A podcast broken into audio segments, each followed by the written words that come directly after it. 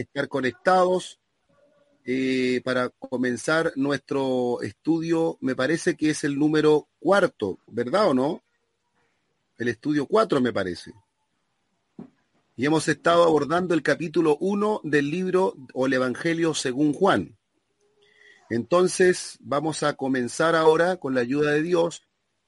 Eh, vamos a terminar con el capítulo 1 pero vamos a abordar hoy día un versículo, un versículo bíblico, y ese versículo lo vamos a estudiar en paralelo con un artículo de fe de nuestra misión, de nuestra iglesia, y también con, el, con la Biblia, con el capítulo 2.14 del libro de Hebreos. Antes de comenzar, vamos a orar a Dios, le vamos a pedir al Señor que Él pueda darnos de su gracia, sabiduría, para poder abordar este estudio bíblico. Padre eterno, te damos gracias por permitirnos convocarnos en esta plataforma virtual para poder estudiar tu palabra, para poder abordar este maravilloso conocimiento de las escrituras. Te pedimos por cada uno de nuestros hermanos y hermanas que se han conectado para que tú puedas hablarnos, enseñarnos, instruirnos y al mismo tiempo capacitarnos para poder enseñar también a otros. Te damos gracias por cada hermano que se ha conectado, mostrando de esta manera su interés por estudiar la palabra de nuestro Dios. Gracias en el nombre de Jesús. Amén. Bueno, eh, amados hermanos, lo primero que vamos a hacer es leer el versículo 1.14 de Juan. 1.14 de Juan. Este versículo, muy conocido, dice de la siguiente manera, y aquel verbo fue hecho carne y habitó entre nosotros, y vimos su gloria, gloria como del unigénito del Padre, lleno de gracia y de verdad. Bueno, este es un versículo maravilloso, pero también es un versículo bastante profundo, porque es un versículo que nos habla de la encarnación del verbo. Por eso que dice el texto, y aquel verbo se hizo carne. Y además dice, y habitó entre nosotros. Eh, la expresión y habitó es una expresión que alude a plantar una tienda, como cuando nosotros ponemos una tienda, una carpa en un determinado lugar. Por eso que el texto original dice, y tabernaculizó entre nosotros, ya haciendo mención al tabernáculo antiguamente de Israel. En el desierto, ustedes saben muy bien que Dios habitaba en medio del pueblo hebreo en el desierto a través del el tabernáculo ya el Mishkan, como se le llamaba en lengua hebrea. El tabernáculo era la tienda que estaba al centro de los campamentos de Israel, ordenados todos, ¿cierto? En forma muy, muy, eh, por así decirlo, muy bien distribuida conforme Dios lo había ordenado. Y al medio estaba el Mishkan o el tabernáculo. Por lo tanto, Dios habitaba allí y estaba eh, conviviendo, habitando con su pueblo. Cuando nosotros leemos el capítulo 1.14 de Juan, precisamente esa, es la idea. La idea es que así como el tabernáculo eh, hizo su, Dios hizo, plantó su tienda en medio del campamento de Israel, así también al venir Jesús a esta tierra, ese tabernáculo de carne, entonces Dios se planta en medio de los hombres, Dios tabernaculiza en medio de eh, su pueblo, en este caso el pueblo judío, y habita entre los hombres. Y así como en el Mishkan, en el tabernáculo del desierto, se veía la gloria de Dios cuando bajaba esa nube, así también eh, dice el texto, y nosotros vimos su gloria, gloria como la del unigénito del Padre. Ahí Juan está haciendo alusión clara a la transfiguración porque fue la transfiguración cuando ellos vieron la gloria de Dios de una manera sobrenatural. Ya, por lo tanto, eh, entendiendo esto, eh, es muy importante ahora que profundicemos, profundicemos en la razón de la encarnación, la razón, o sea, ¿por qué Él tuvo que venir en carne? ¿Con qué objetivo? ¿Cuál fue la razón de su encarnación? Y para poder abordar la, razón de la encarnación o las razones, entonces vamos a leer eh, en el versículo, en el capítulo, mejor dicho, 2 de Hebreos, capítulo 2 de Hebreos, capítulo 2 de Hebreos, versículo 14. Dice así la palabra en el nombre del Señor Jesús. Dice, así que por cuanto los hijos participaron de carne y sangre, él también, refiriéndose a Jesús, participó de lo mismo, o sea, de carne y sangre, para destruir por medio de la muerte al que tenía el imperio de la muerte, esto es al diablo, y librar a todos los que por el temor de la muerte estaban durante toda la vida sujetos a servidumbre. Y ciertamente no socorrió a los ángeles, sino que socorrió a la descendencia de Abraham, por lo cual debía ser en todo semejante a sus hermanos, para venir a ser misericordioso y fiel sumo sacerdote en lo que a Dios se refiere, para expiar los pecados del pueblo, por cuanto él, por cuanto él mismo padeció siendo tentado, es poderoso para socorrer a los que son tentados. Este versículo o estos versículos, creo que son uno, dos, tres, cuatro, cinco versículos, nos hablan con lujo de detalles de la razón de la encarnación, la razón del por qué el verbo se hizo carne. Para poder entenderlo en forma más esquemática o, homilética, si se me permite, eh, vamos a leer un artículo que escribí hace un, tiempecito atrás que muy pronto va a llegar a, a todas las manos de, de los hermanos de nuestra misión. Y si nuestra hermana Paola pudiese ahora compartir pantalla, con, el, con la hoja del artículo número 4 de los artículos de fe. A ver, les recuerdo que lo que estamos viendo a continuación es las razones de la encarnación.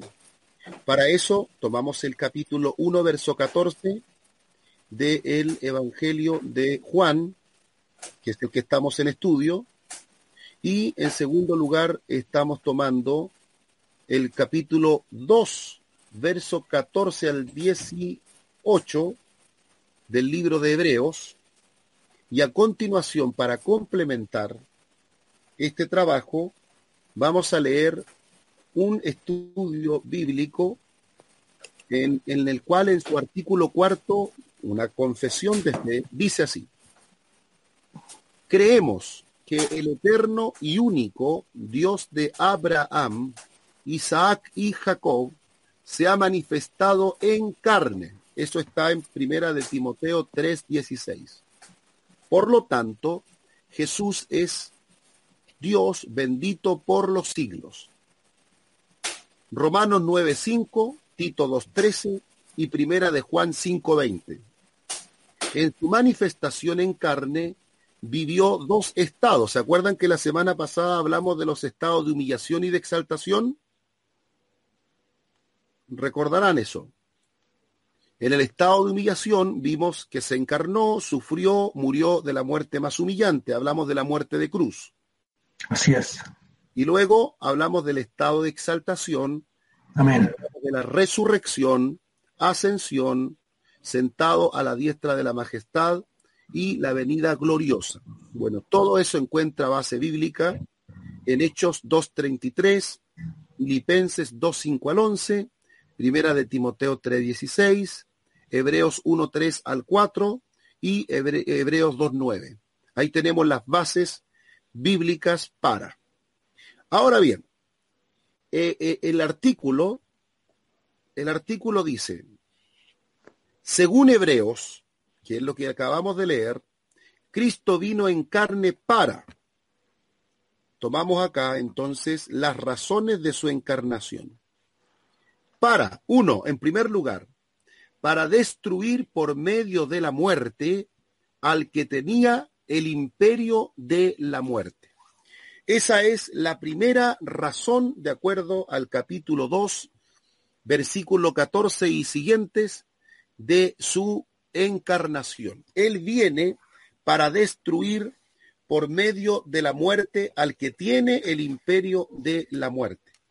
Entonces, la razón, por supuesto, es una razón profunda porque nos enseña, de alguna manera nos está diciendo que no había otra forma. A ver, Dios podría destruir a Satanás simplemente, no sé, con un, un golpe de, de, poder desde la gloria, podría perfectamente deshacerse de él, ¿verdad? Sabemos nosotros que la omnipotencia divina es ilimitada. Satanás podrá tener cierto poder delegado, pero su poder no se compara al poder de Dios. Por lo tanto, Dios podría haberlo, haber resuelto el problema haciendo un solo clic, como diríamos hoy día en lenguaje virtual. Sin embargo, eso no sería eh, correcto de acuerdo a la, a la forma como Dios ha decidido salvar al, ser, al, al género humano. Eh, el Señor Jesús nos podría haber librado del pecado de muchas maneras, pero Él ha tenido que venir, ha tenido que triunfar sobre Satanás, haciéndose hombre. Satanás entonces recibe un golpe fatal gracias a la encarnación del verbo. El hacerse hombre, entonces, tiene como función destruir al que tiene el imperio de la muerte. Uno podría pensar que podrían haber muchos, muchas formas. Sin embargo, en la omnipotencia, en la sabiduría divina, la manera para destruir a Satanás era precisamente a través de la encarnación. Eh, la encarnación entonces es un método poderoso, la forma poderosa a través de la cual Dios vence al maligno. Eh, es un método sabio, además, porque dentro de toda la sabiduría divina, entonces Dios elige que sea un hombre, Dios es Dios y hombre, por supuesto, pero que sea a través de la naturaleza humana, a través de la muerte de Jesús, que se pueda vencer al enemigo. ¿A quién venció Satanás en el comienzo? venció a Adán. Pero ahora no será sino el postrer Adán, en forma humana también, que vendrá y le dará el golpe fatal al enemigo. Es dentro de la sabiduría divina. No había otra manera más sabia como hacerlo. Nosotros no podemos pensar que Dios tenía otra manera más sabia. Esa era la manera más sabia como hacerlo. Era la manera más poderosa como hacerlo era la manera al mismo tiempo eh, más, llamémosle, más justa como hacerlo. ¿Por qué justo? Porque no fue un ángel, no fue a la manera, digamos, de, de, del Dios eterno, sino que en su encarnación vencer por medio de la muerte al que tiene el imperio de la muerte. De tal forma que el método elegido para tal victoria es el método más sabio, es el método más poderoso y es el método más justo. Es el método que avergüenza al mismo Satanás, porque no se necesitó, ¿cierto?, de la gloriosa majestad divina para derrotarlo, sino que a través de la obediencia, ojo con eso, de la obediencia de nuestro Señor Jesucristo, que se sujetó a la palabra y a la voluntad, ¿cierto?, del que lo envió, como dice el texto, que él entonces, por medio de esa muerte, destruye al que tenía el imperio de la muerte. Ahora, este destruir no implica o no significa que Satanás está destruido en el sentido de que está, eh, digamos, eh, fue eh, disuelto, ¿ah? como, como quien destruye, no sé, un, alguna cosa material. No, no, no. sino que este destruir más bien es que ya se ha decretado sentencia sobre él y que Satanás no tiene hoy día, eh, por así decirlo, ese imperio, ese imperio de la muerte, dado a que para nosotros los cristianos la muerte no es nada más que un umbral, una puerta que al cruzarla nos lleva a la eternidad. De tal forma que para nosotros ya la muerte no tiene absolutamente ningún tipo de, no nos puede apartar del amor de Dios. La muerte no significa para nosotros la extinción total, sino que la muerte es la apertura de un umbral, de una puerta que cruzamos y que al momento de hacerlo nos encontramos en la misma presencia de nuestro Dios. Por esa razón, decimos entonces que, eh, según Hebreos, era necesaria la encarnación del Verbo. Por medio de la muerte se destruye al que tiene el imperio de la muerte. Por medio de la muerte se conquista la vida eterna para los que crean en aquel que murió y resucitó. Entonces fue un método muy sabio. ¿Por qué entonces tiene que venir Cristo en carne? Uno, para destruir por medio de la muerte al que tiene el imperio de la muerte. Esa es la primera razón fundamental para que venga Cristo. Ahora, por eso nosotros nos damos cuenta que siempre Satanás estuvo impidiendo la encarnación. La impidió. Por ejemplo, cuando, eh, cuando nació Jesús, él quiso rápidamente matar a, Jesús. Eh, los niños, ¿cierto?, fueron asesinados por Herodes. Sabemos que detrás de él, detrás de eh, ese, esa ambición de poder que tenía Herodes, estaba el mismo Satanás guiando su conducta, guiando su carácter, guiando sus motivaciones para deshacerse del cuerpo de Jesús, para deshacerse de ese ser que vino en carne.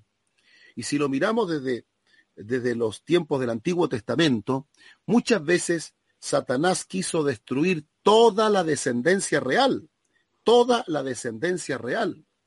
Hubieron tiempos muy peligrosos, como en los días de la malvada reina Atalía, donde se mató prácticamente a todos los descendientes de David, a excepción de uno que fue guardado, que fue custodiado, que fue encerrado, el niñito, por, joyada y, también por su nodriza, y luego después de un tiempo lo sacaron para que pudiese él gobernar.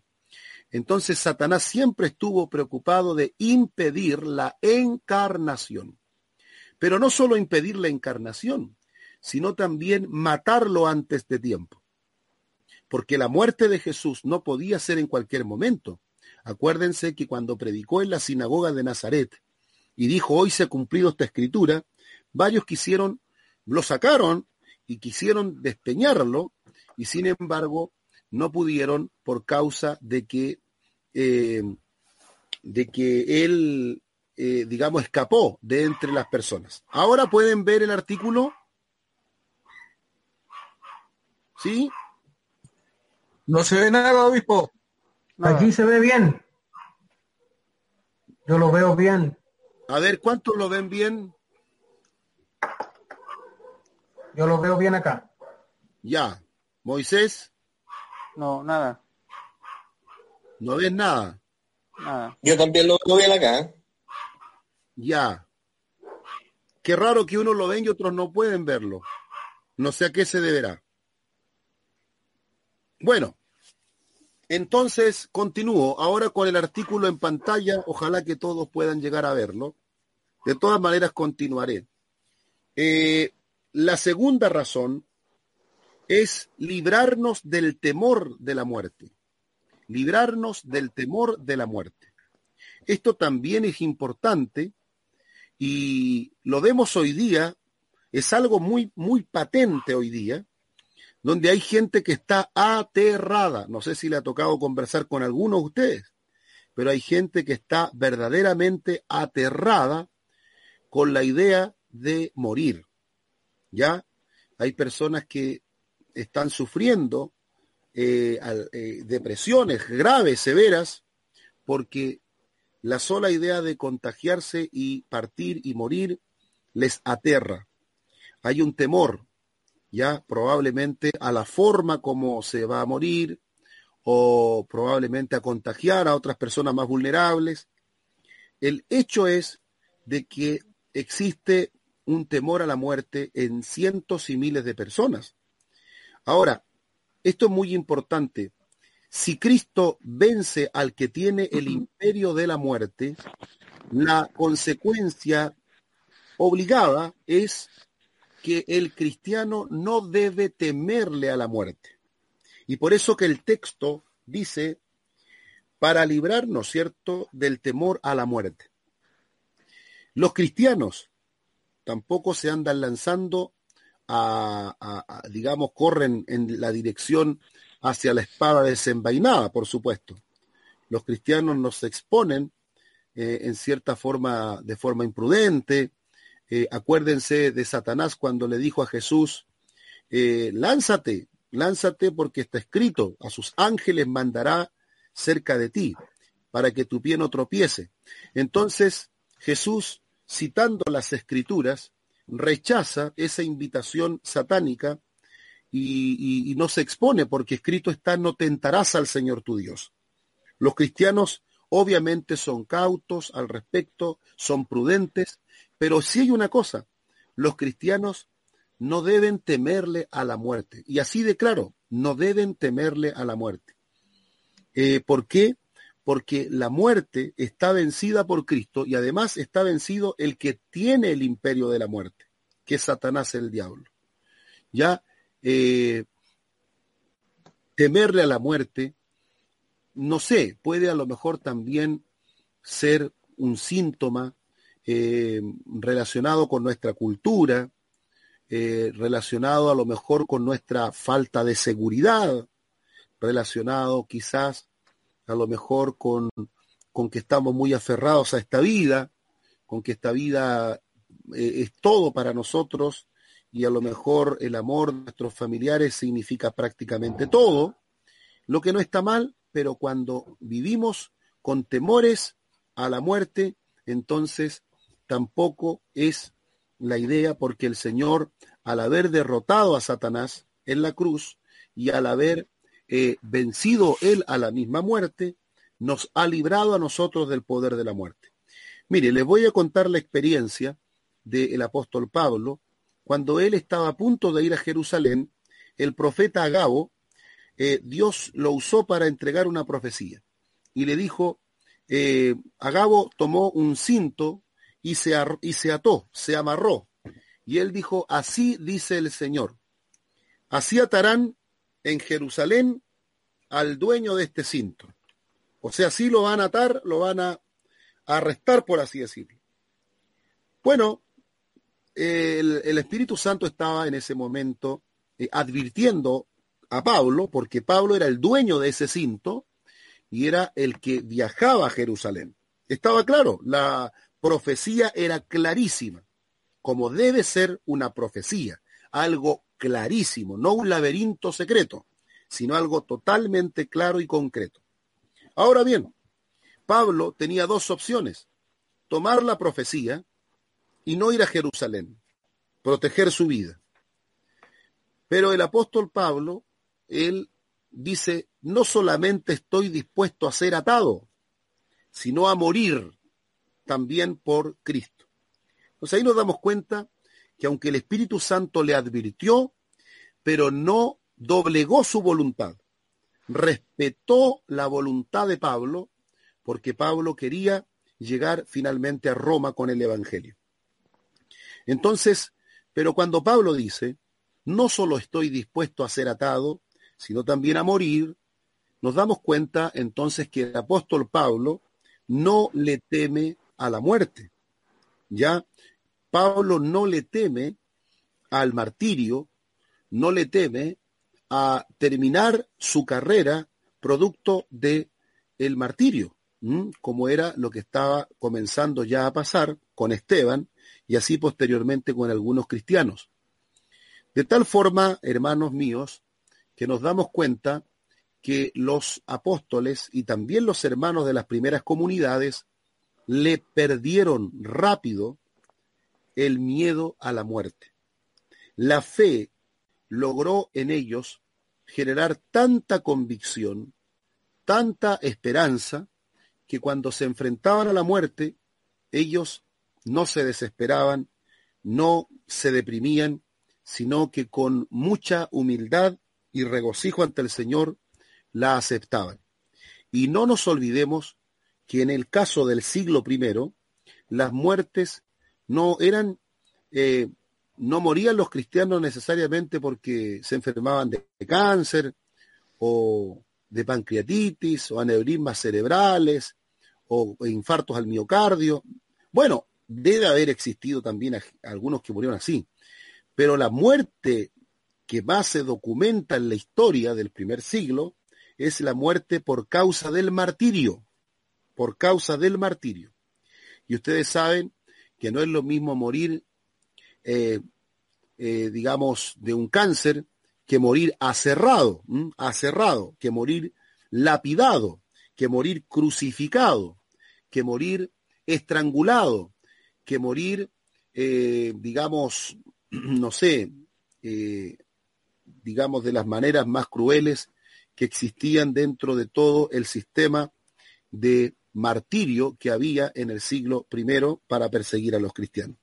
Entonces, la pregunta es cómo pudo la primera comunidad de Jerusalén, los primeros cristianos, tener tanta fuerza? ¿De qué estaban hechos estos hombres, estas mujeres, estos niños? La respuesta es de lo mismo que estamos hechos nosotros. Exactamente igual. Sin embargo, se desarrolló en ellos una fe tan grande que fueron capaces de ir poco a poco perdiéndole el temor a la muerte. ¿Ya? Entonces, ¿para qué se encarna Cristo? Razón número uno, para destruir por medio de la muerte al que tiene el imperio de la muerte. Razón número dos, para librarnos del temor a la muerte. Tenemos ahora el artículo en pantalla.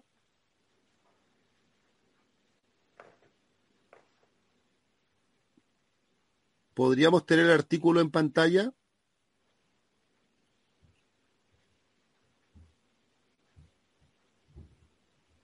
¿Está hablando usted, Pastor Estuardo, que no le escuchamos nada? El que, el que necesite decir algo tiene que tiene que eh, conectar, digamos, desconectar el, el micrófono. Bien. ¿Alguna pregunta? Levante su mano, desconéctese y hable.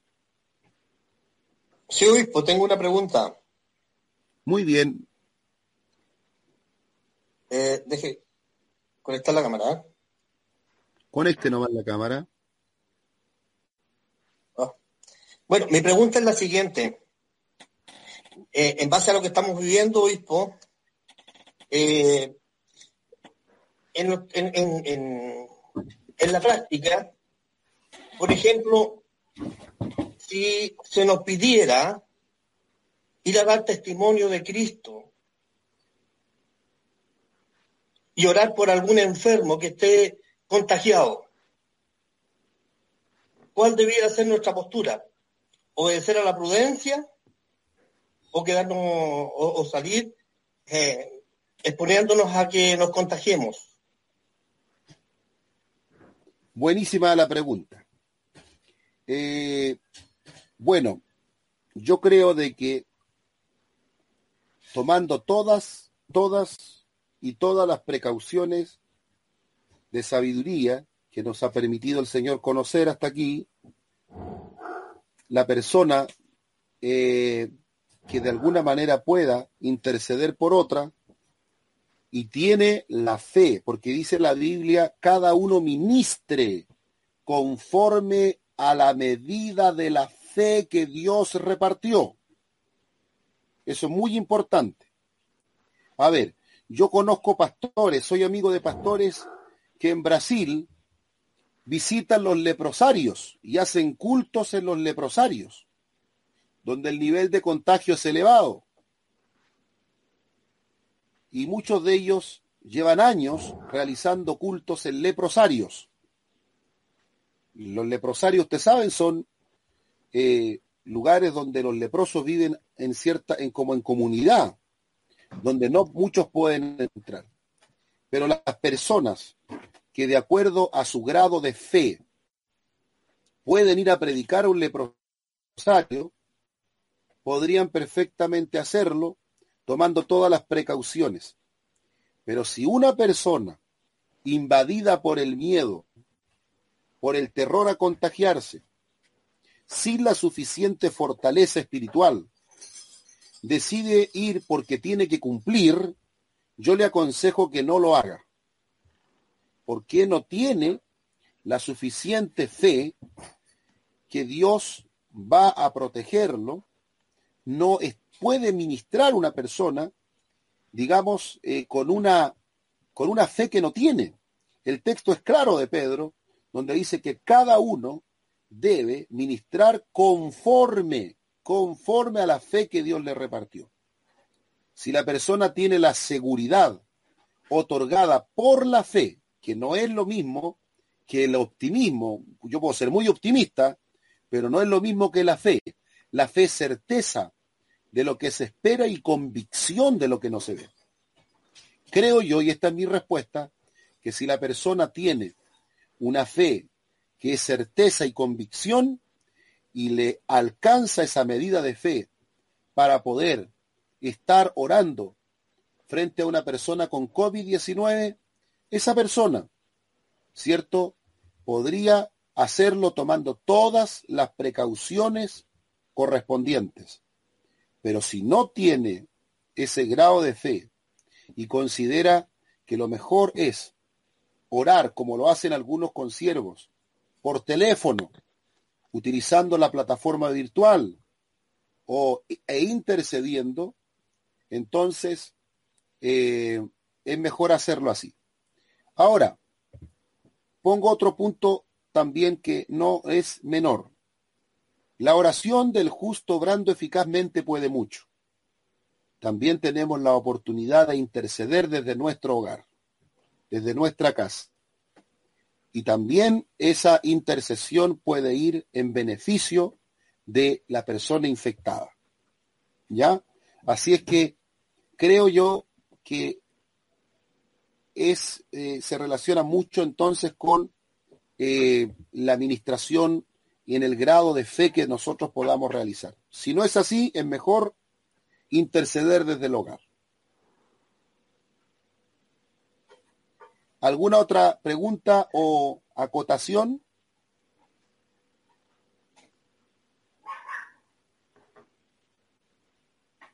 Ahí levanté mi manito, no me han dado la... Adelante, Pastor Luengo. Eh, Dios les bendiga. Gracias, igualmente. Está, buena la pregunta que hizo el Pastor Hugo. Y eso hace, de hace, me lleva a hacer otra pregunta, más o menos de lo mismo. Es buena la, la explicación igual el, y el, la recomendación que usted hace. Pero ahora voy a ponerme en un caso más extremo.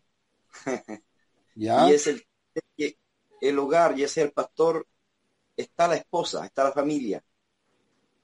A veces puede ocurrir que el pastor puede tener toda la fe, todo, toda la intención de, de ir en apoyo de una persona, ¿cierto? Eh, enfer, enferma con el COVID, que es la enfermedad, de, la enfermedad de moda en este tiempo y ahí cómo uno debiera actuar para, porque a lo mejor uno quiere hacerlo, o tiene la confianza, la fe en Dios, pero también está la otra parte que es la familia. Y a veces puede ocurrir que la familia no esté de acuerdo, independiente a la fe, ¿cierto? Porque no nos olvidemos que somos matrimonio, que tenemos nuestra esposa, todos los pastores, y a lo mejor en algún caso se puede dar que la esposa no quiera, ¿cierto? Que, que el pastor vaya por temor también. Esa sería mi consulta. Bueno, no puede salir escondida, por supuesto. Pero yo creo que, a ver, eh, no siempre, por supuesto, que en la familia pastoral va a existir unanimidad de propósito en cuanto a un tema tan delicado como este. Se entiende que en muchas ocasiones los hijos la esposa, todos apoyan fielmente el trabajo de la obra en su tránsito normal. Pero como hoy nos estamos enfrentando a algo totalmente desconocido y nuevo, yo creo que en tales casos el pastor debe hacer uso de extrema prudencia también para que una decisión como esa, que justamente no es una decisión que abarca solamente la libertad de la propia persona, sino que también eh, involucra la, a, a la familia completa. Entonces, en tal caso, mi consejo sería que el pastor tratara de hacer todo lo posible por mantener un contacto con el enfermo o la enferma, orar a través de la plataforma virtual, etcétera, etcétera, y de esta manera también ser respetuoso de la voluntad de aquellos con quienes vive, porque eh, en cierta forma, eh, como bien les decía hace un momento, no podemos nosotros pensar que en esto estamos solos, sino que estamos también comprometiendo a un buen, al núcleo familiar. Y, puede suceder de que aquí, puntualmente en este caso, eh, haya bastante discrepancia, diferencia de opinión, que es totalmente legítimo y que es necesario respetar. Así que, y eso yo lo veo no solamente en, el caso, digamos, de, de y tener que orar por un enfermo.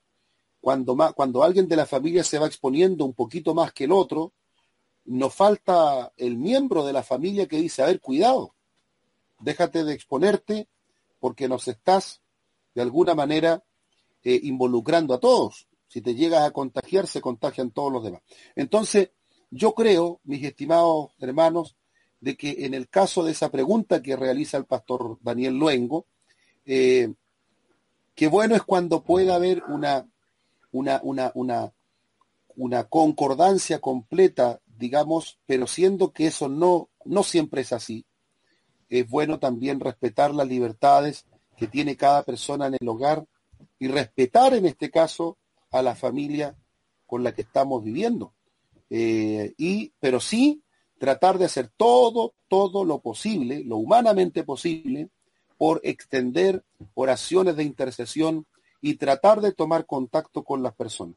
Ahora, si un hermano se contagia, también es bueno, es importante que eh, el pastor primero trate o haga lo posible por eh, explicarle, explicarle qué significa exponernos a una visita, a una visita, digamos, eh, para realizar una, una, una, una, oración. Tenemos pastores, por ejemplo, que están sobre los 70. De acuerdo a, lo que estamos viviendo, ellos son candidatos al uso del ventilador mecánico en la posible enfermedad del COVID-19. Entonces, todo eso implica precauciones, sabiduría y, por supuesto, cuando no hay una concordancia familiar ahí, es bueno respetar también el entorno donde uno se encuentra, pero sin dejar de extender intercesión y ojalá contacto telefónico con la persona. ¿Ya? Es esto que yo les digo lo he conversado recientemente con un pastor que no puedo decir su nombre porque tampoco puedo hablar de la familia, se me ha pedido que guarde discreción, pero he dado el mismo consejo, que no se exponga, eh, que pueda orar por teléfono, que sí esté asistiendo a la persona, a la familia, de la forma más, eh, por así decirlo, más permanente, más continua, pero que no se exponga. ¿Alguna otra pregunta? Está muy claro. Pastor Stuardo. Eh, obispo, eh, bueno, me, sumo a la- las preguntas que han tenido nuestros pastores. Ha sido importante. Pero ¿qué pasaría, por ejemplo, si se contagia algún familiar? ¿Cómo lo haríamos ahí? Un familiar querido, por supuesto. ¿Cómo tomaríamos ese momento? ¿Solamente orar o visitar o tomar las precauciones que usted mismo ha dicho? Mire, hasta donde yo entiendo, yo no tengo en este momento ningún familiar contagiado, pero hasta donde entiendo, existen protocolos y reglamentaciones estrictas respecto de las personas que están hoy día eh, bajo régimen hospitalario, lo que significaría, hasta donde yo sé, que estas personas no pueden ser visitadas ni siquiera por sus propios familiares, menos por un ministro de culto. Ya, eso yo lo sé de primera mano hoy día. Entonces, eh, en, tal caso, a lo mejor la pregunta adolece un poco de, de, lo que realmente está pasando con el protocolo cuando una persona está bajo régimen hospitalario. Eh, distinto es cuando, cuando una persona, digamos, muchos están, eh, lo, lo, los mandan a sus casas, ¿cierto? Y están haciendo cuarentena desde el hogar. Yo pienso que en tal caso vale la misma explicación que dimos para la pregunta que hizo el hermano pastor Hugo Gacitúa, ¿ya? Actuar de acuerdo al grado de fe que uno tiene. Y también con esa responsabilidad, hablando de la pregunta del pastor. Ahora, si fuese mi hijo, ¿cierto? Eh, lo más probable es que cuando ya es un hijo uno eh, entra en un contacto y se arriesga mucho más todavía, siendo un hijo, siendo un padre, por ejemplo, una madre. Si no están hospitalizados, uno trata de interceder de la forma más presencial posible, porque se ligan vínculos filiales, vínculos sanguíneos, y por esa razón es casi ineludible el hecho de estar haciendo presencia con alguno de nuestros familiares. Cambia el formato drásticamente, por supuesto, al tener dentro del propio hogar a una persona contagiada, ¿ya? Eh, pero ya estamos poniéndolo a lo mejor en un caso posible, por supuesto, pero que habría que vivirlo en realidad. Pero para el resto, para, para, el, común denominador de las preguntas que se han hecho, creo yo de que hay que actuar de acuerdo a la fe, hay que actuar con prudencia, hay que también respetar el círculo familiar de uno para poder ir a hacer eh, algún trabajo espiritual, pero por sobre todas las cosas, y sobre todo teniendo una enorme cantidad de medios hoy día comunicacionales disponibles, hay que estar presente a través de la plataforma virtual, sí o sí, ya sea a través de una llamada WhatsApp, como se ha podido hacer, a través de una videollamada, a través de una llamada telefónica, ver la manera, lo que sí la persona no puede restarse a dar ese apoyo, ese soporte espiritual que necesita una persona que está enferma de COVID-19. Bien. ¿Alguna acotación, alguna pregunta, alguna opinión? Oipo, disculpe. Sí. Yo, yo, creo que ahí va a depender exclusivamente de, de cada caso. Eh, si es un familiar cercano, es un pariente, algún conocido, inclusive si es un creyente o un inconverso. Porque, por ejemplo, si es un hermano en la fe, yo pesco el teléfono, lo llamo, lo animo, oro por él. Pero si es un inconverso, es probable que de mi visita dependa su salvación. Totalmente de acuerdo. Eh, a ver, yo creo de que si se plantea de esa forma, también a lo mejor podría verse como una cierta discriminación, que a uno sí y a otro no. Por eso yo creo de que eh, me, me, he atrevido a dar una respuesta un poco más generalizada, atendiendo al hecho de que la persona, más que ir por un compromiso cristiano, también tiene que estar en posesión de una fe, de una convicción, de una certeza que le permita entrar al hogar o asistir espiritualmente a una persona que está en este eh, está contagiada, atendiendo las posibilidades de contagio también. Por eso eh, creo yo de que va a depender mucho de eso, pero si sucede que en el hogar se genera toda una contienda, una discrepancia de opiniones y problemas graves como de alguna manera traté de entender e interpretar la pregunta que me hizo el pastor Daniel, yo creo que también en tales casos hay que ser respetuosos con lo que es, es digamos, eh, eh, el, el, círculo familiar que, que uno tiene. ¿Ya? Pero nunca dejar de asistir utilizando las plataformas que tenemos. Ahora, vuelvo a repetir, si una persona quiere ir, eh, si considera de que tiene que estar presente allí, bueno, de acuerdo a su grado de fe, puede hacerlo porque está, eh, se supone que si hay fe más que optimismo y deseo, está la fe, está la certeza y la convicción de que el Señor no permitirá el contagio. Y en ese sentido me, me remito nuevamente a la experiencia de los pastores que asisten permanentemente a leprosarios para predicar el Evangelio.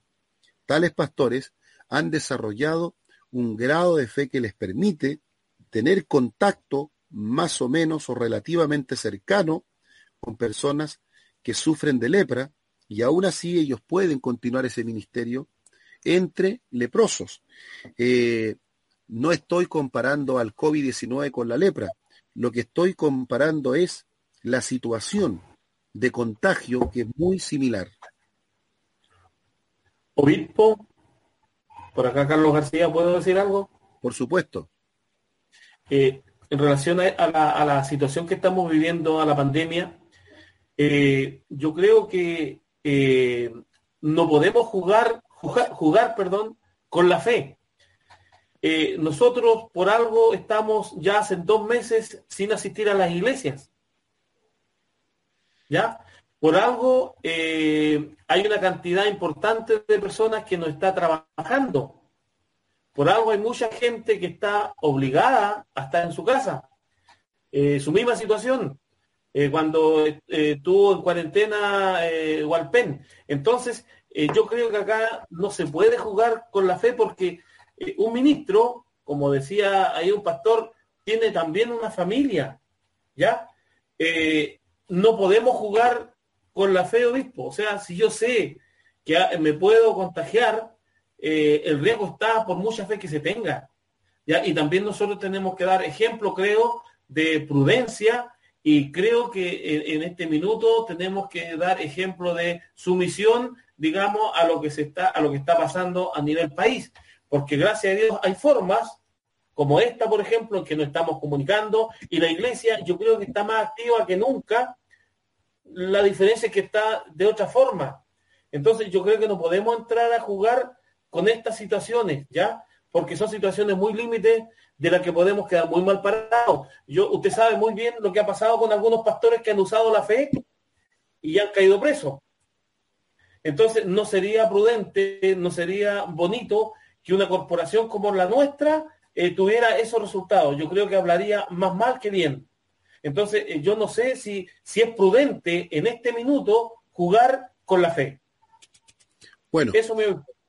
gracias hermano Carlos por su acotación. Me parece una muy buena acotación, atendiendo al hecho de que también eh, cita algunos ejemplos que hemos vivido, porque ustedes saben que ha habido una enorme cantidad de contagios en las mismas iglesias, en las congregaciones que no han respetado la norma, o que incluso sin salirse de norma, pero haciendo los cultos, han contagiado una enorme cantidad de personas. Por esa razón, vuelvo a repetir que, bueno, me sumo a lo que dice Carlitos y, y, y en tal caso, digamos, eh, tal caso extremo como los que se ha planteado, ¿cierto? Insisto de que eh, aquí se ponen en juego lo, que tiene que ver con la unidad familiar, se pone en juego también, está en juego por el hecho de que a veces el grado de fe de una persona no permite que quiera caminar sobre las aguas y luego se va a empezar a hundir. Eh, entonces, eh, uno puede decir muchas cosas, claro, pero en el momento, en el momento es distinto como dice un dicho, cambia con guitarra la cosa. Yo recuerdo una experiencia, siempre nosotros escuchamos a los predicadores de repente hablar contra Satanás con autoridad espiritual desde un púlpito, pero eh, me tocó ver con mis propios ojos cuando entró un endemoniado a la iglesia, o un endemoniada, eh, y muchos de los que en algún momento predicaron con poder y autoridad contra el demonio andaban arrancando, como queriendo decir, soldado que arranca sirve para otra guerra. Entonces, en ese caso, vemos que una cosa es lo que decimos desde una determinada plataforma y otra cosa muy distinta es vivir la experiencia, estar allí en el momento de. ¿Ya? Entonces yo creo que acá hemos sido llamados permanentemente a la prudencia.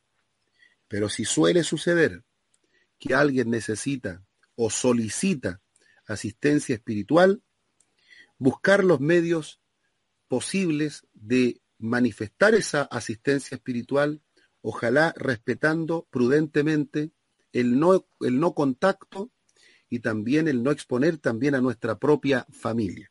¿Ya? Eh, así es que me inclino, ¿cierto? Eh, yo, yo me estoy yendo un poquito más por el lado intermedio, pero me tiendo a inclinar a lo que el hermano Carlos García ha estado exponiendo, porque me parece que es lo más prudente en este momento. Si tocara de alguien muy cercano a mí, eh, espero que no sea, digamos, bueno, a lo mejor mi respuesta tendría cierta variante de acuerdo a mi propia experiencia, pero no ha sido así en este momento. Así que llamo junto a Carlito a la mayor prudencia posible. Voy a avanzar con el debido respeto de la temática en la que entramos, que es muy interesante, pero tengo que avanzar un poquitito sobre este estudio porque hay que terminarlo. Y dice, la tercera razón, eh, dice, a ver, el texto, librar a todos los que por el temor de la muerte estaban sujetos a servidumbre. ¿A servidumbre de quién? De Satanás. La razón de la encarnación, ahora ya la tercera razón, primero dijimos, Cristo se encarna para eh, vencer por medio de la muerte al que tiene el imperio de la muerte. Dos, para librarnos del temor de la muerte. Tres, para quitarnos de la servidumbre a Satanás o sea, ya no ser esclavos de este maléfico ángel de las tinieblas que se rebeló contra la autoridad de Dios. De tal manera que la encarnación fue totalmente necesaria. Y cuando hablamos de la encarnación, entra allí un concepto muy importante que es el concepto redención que como ustedes lo saben, el concepto redención significa comprar, pagar un precio para rescatar a alguien de la esclavitud. Eso es redimir, sacar a alguien de la esclavitud, pagando un precio. Entonces, aquí se paga un precio y se redime, se rescata a, eh, al enemigo, o sea, perdón, al, al, hermano o hermana al que está bajo la autoridad de Satanás. Ahora le voy a hacer una pregunta a todos los biblistas, a todos los lectores de la Biblia. ¿Hay algún ejemplo que comprenda en la Biblia estos elementos que hemos hablado? Fíjense, aquí el Señor Jesucristo se hace hombre, se acerca a nosotros y nos redime. ¿Tienen algún ejemplo bíblico que se le parezca en alguno de los libros del Antiguo Testamento, por ejemplo?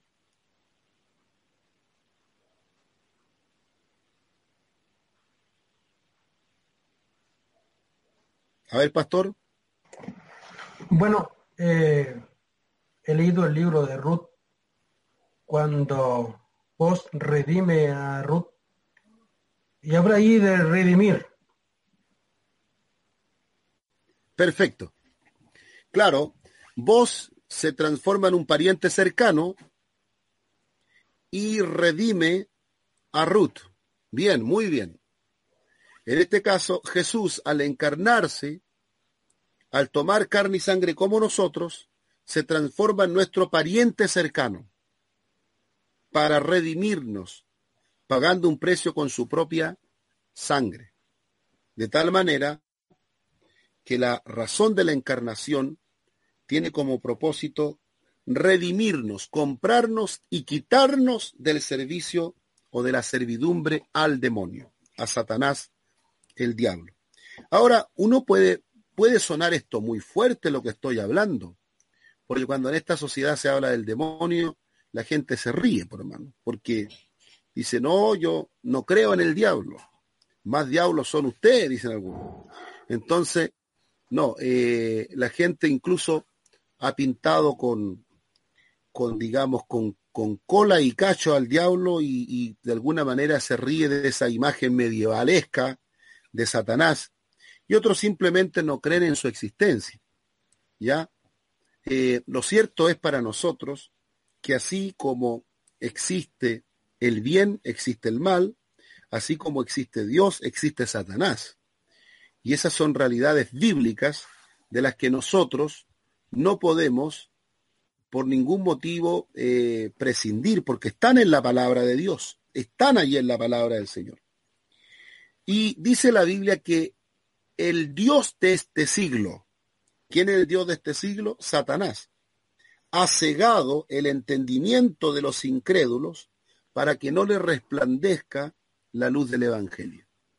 Ya ahí tenemos entonces el caso concreto de que hay por parte de Satanás un enseguecimiento hacia el ser humano. Ah, puede ser un intelectual, un doctor, una persona con mucho, mucho coeficiente intelectual, pero Satanás le gana en inteligencia al más inteligente de todos. Y por lo tanto, ha cegado el entendimiento del incrédulo para que no le resplandezca la luz del Evangelio. ¿Ya? Entonces la encarnación es importante por el hecho de que nos libra de la servidumbre a Satanás. En cuarto lugar, dice el texto, para ser fiel sumo sacerdote en lo que a Dios se refiere. Aquí nos encontramos ahora con la expresión ser un sacerdote fiel y misericordioso. A ver, ¿quién fue el primer sumo sacerdote que tuvo Israel en el desierto? Aarón.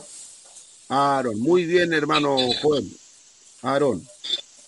Bien.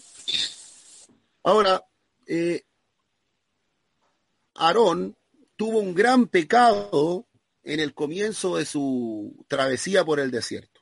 Tremendo pecado. ¿Cuál fue ese pecado? Construir un becerro. Muy bien. Él fue el que cierto, construyó un becerro de oro y le hizo a, después al otro día un altar para el becerro, al frente del becerro, para que la gente le rindiese culto. Y vaya qué tipo de culto se le rindió al becerro, porque no era, hay que leer los salmos para darse cuenta de que no estamos hablando de un culto como nosotros, donde aplaudimos y cantamos, sino que era toda una aberración abominable eh, que se hacía en torno a el becerro de oro. Por causa del becerro de oro, hubieron tremendas consecuencias negativas. Primera consecuencia del becerro de oro. Uno, murieron como tres mil personas. Dos, los primogénitos perdieron el sacerdocio.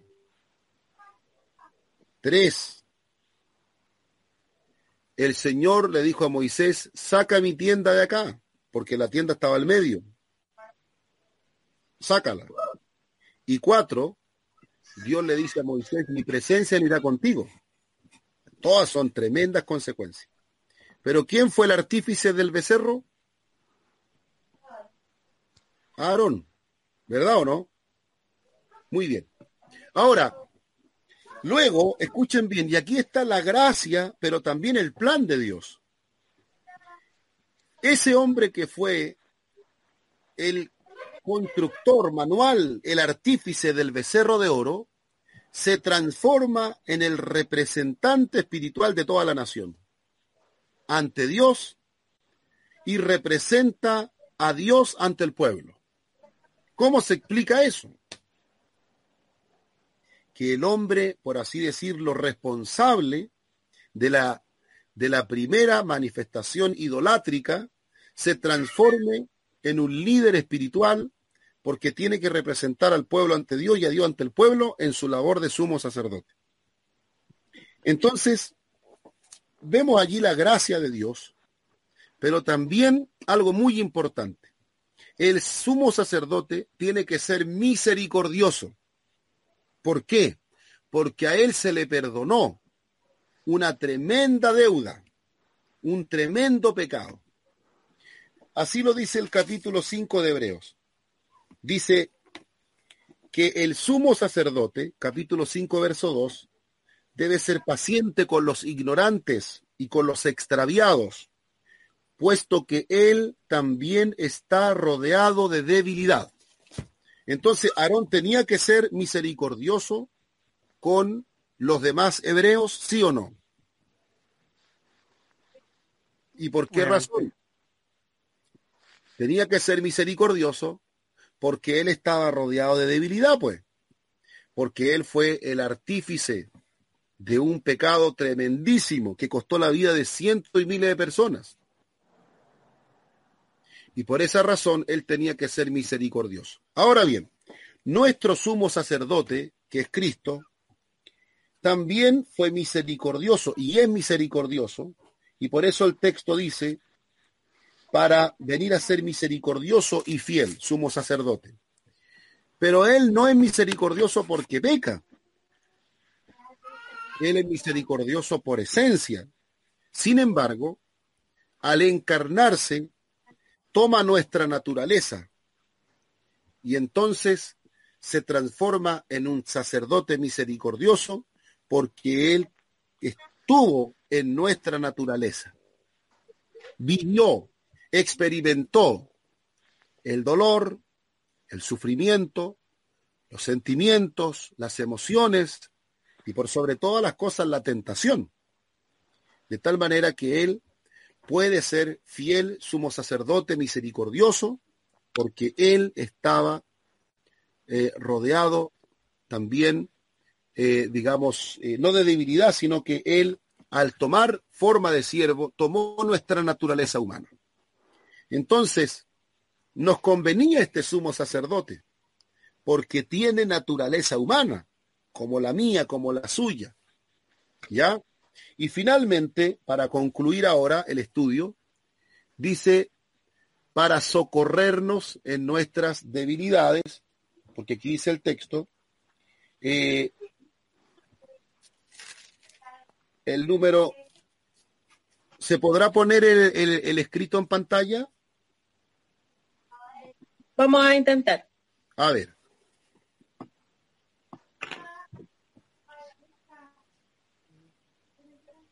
Ahí está, ¿lo ven todos o no?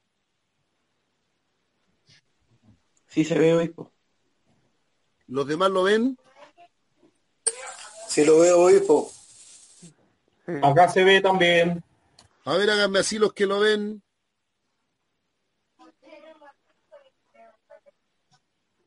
Todos, todas.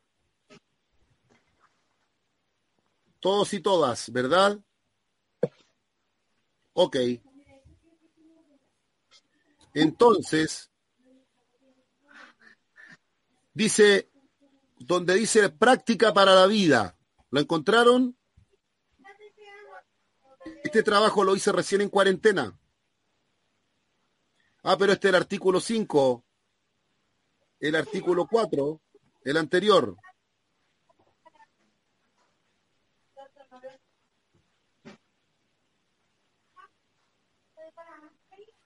Ahí sí.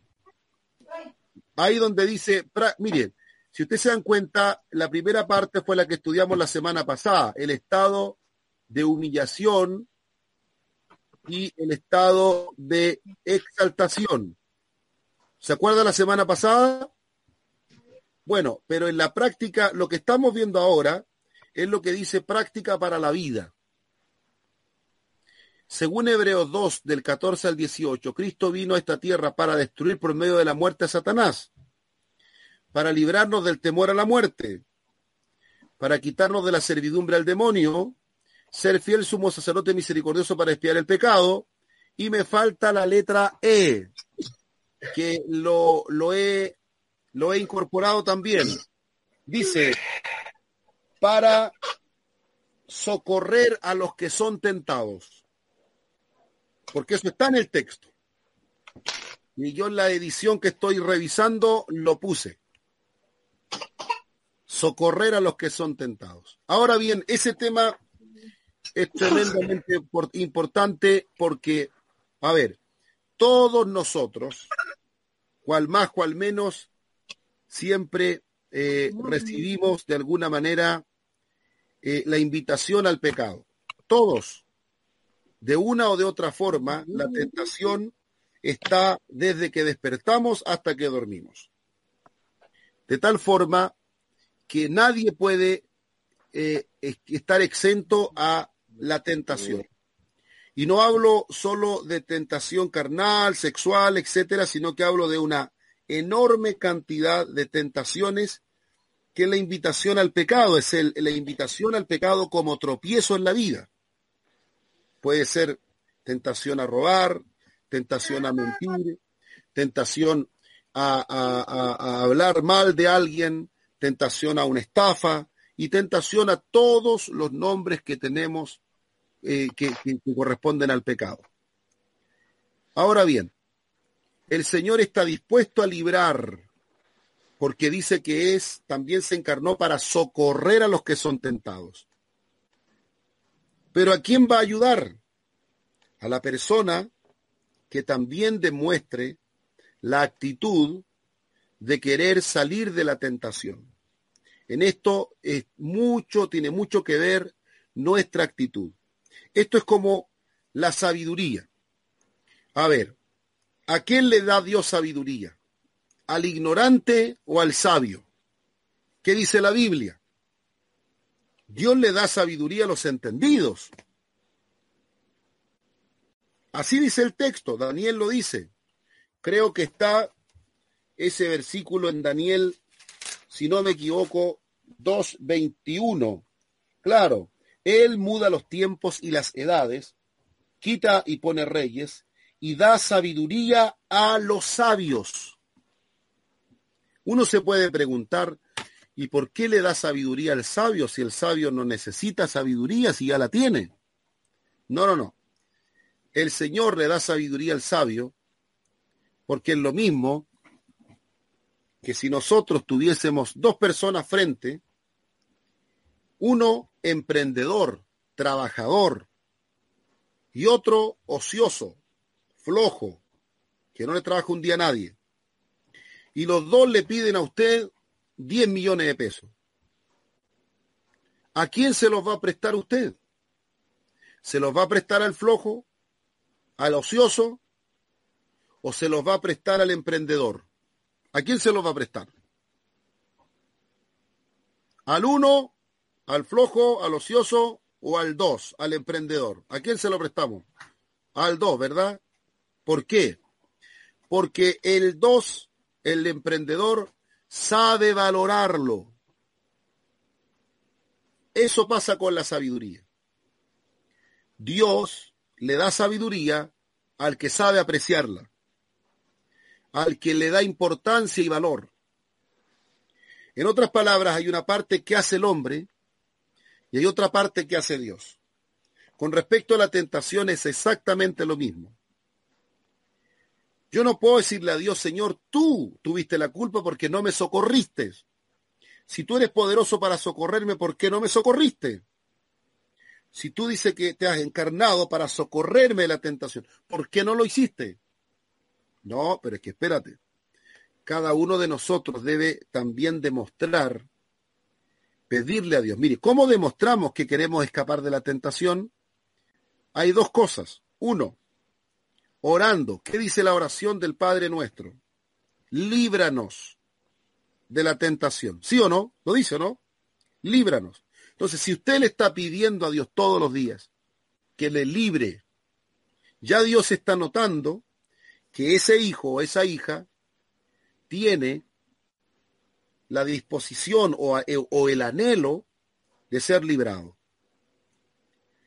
Pero si además lo otro dice huye, si nosotros mostramos la actitud de huir, también estamos demostrándole a Dios que tenemos intenciones de mantener nuestra lealtad y fidelidad al Señor.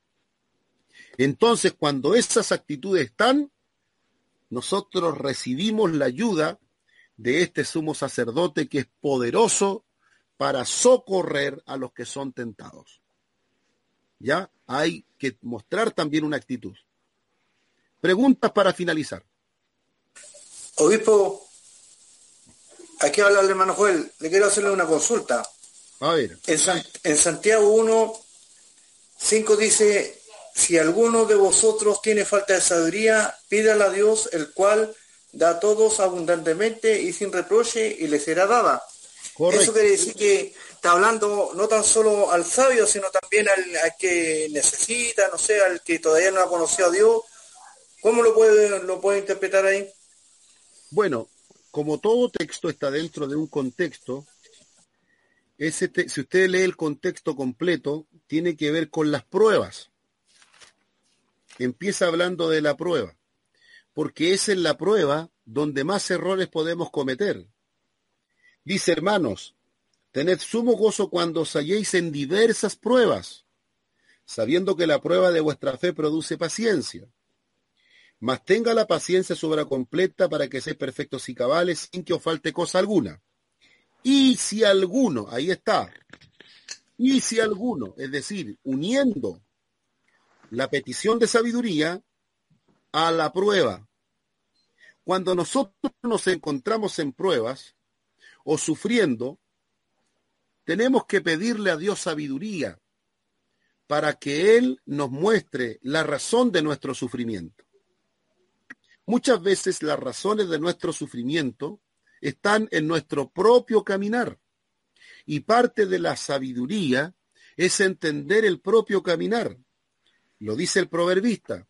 La ciencia está en entender el propio camino. De ahí parte la sabiduría, cuando tú entiendes tu propio caminar delante de Dios.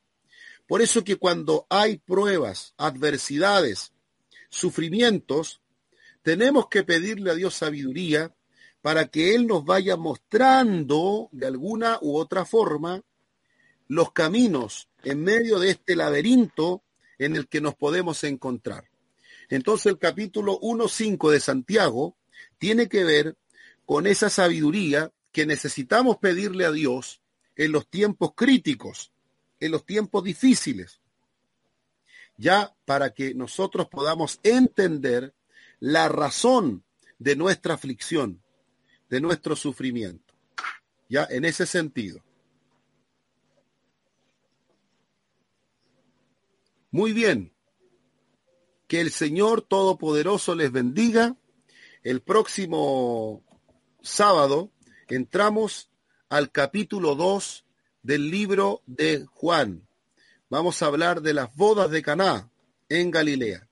Les adelanto que en el Evangelio de Juan hay mucha, mucha enseñanza que se relaciona con el agua. Las bodas de Caná son el milagro de el agua convertida en vino. El capítulo 3 nos habla de el agua en el nacimiento. El capítulo 4 nos habla de el agua en el estanque en el pozo de Jacob con la mujer samaritana. El capítulo 5 nos habla del estanque de Bethesda, en el agua también. En el capítulo 6 se nos habla del agua también en el momento de que Jesús calma la tempestad. En el capítulo 7 también se nos habla del agua en los ríos de agua viva.